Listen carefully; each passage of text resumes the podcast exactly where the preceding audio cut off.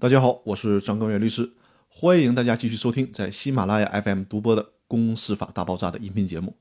今天要和大家讨论的话题是股权激励中的金色降落伞。股权激励不仅仅要考虑在职员工的问题，还需要考虑老员工，尤其是即将退休的重要老员工的股权和福利安排。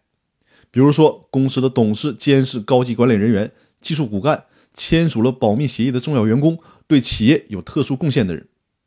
这些人员退休以后，公司可以考虑给这些退休人员保留一定的分红，比如说退休后的三到五年之内继续享有公司一定比例的分红。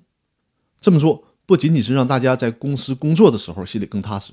可以明确知道自己在这家公司退休以后也能享受到不错的退休生活，而且通过这种延续到退休以后的激励方式，还能够保证这些关键性岗位的人员。在退休之后，不被其他的竞争对手所返聘，或者是自己从事与公司相竞争的行业，因为这些核心的技术人员和管理人员都掌握着企业大量的商业秘密、关键技术、销售网络。如果人家在退休之后就把他们一脚踢开，让他们在心理上是很难承受的。而且出于对生活的基本需求，也很可能利用在职时候的这些资源为自己谋生路，这肯定是公司不希望看到的。所以说。退休之后的金色降落伞，无论是从人情还是从实际问题的角度，都是很有必要的。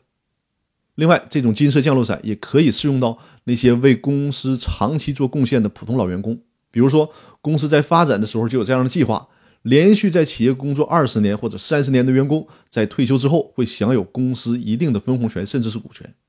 这样，员工才愿意踏踏实实的为一个公司做贡献，不用担心自己将来的生活。在这一点上，我们倒是可以借鉴一下日本企业的做法。另外，就是可以设置退休返聘制度，让这些优秀的管理骨干、技术专家在退休之后也有被公司返聘回来的可能性。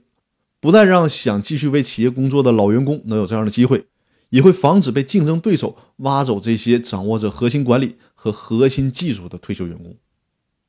以上就是股权激励中金色降落伞制度的必要性。